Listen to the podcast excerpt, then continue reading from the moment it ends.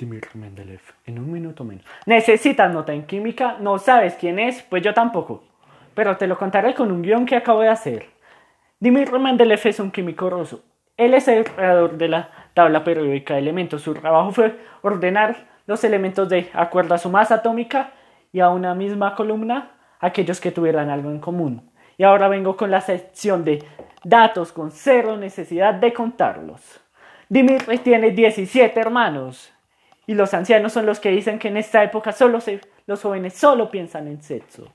Es casi el inventor del vodka. Algo normal para su nacionalidad. Tiene su propio elemento químico. Es el 101. No ganó el premio Nobel de química. Es como ese amigo al que le das la copia y pasa el examen, pero tú no. Y pues ya se me está acabando el tiempo. Gracias por escucharme. Bye.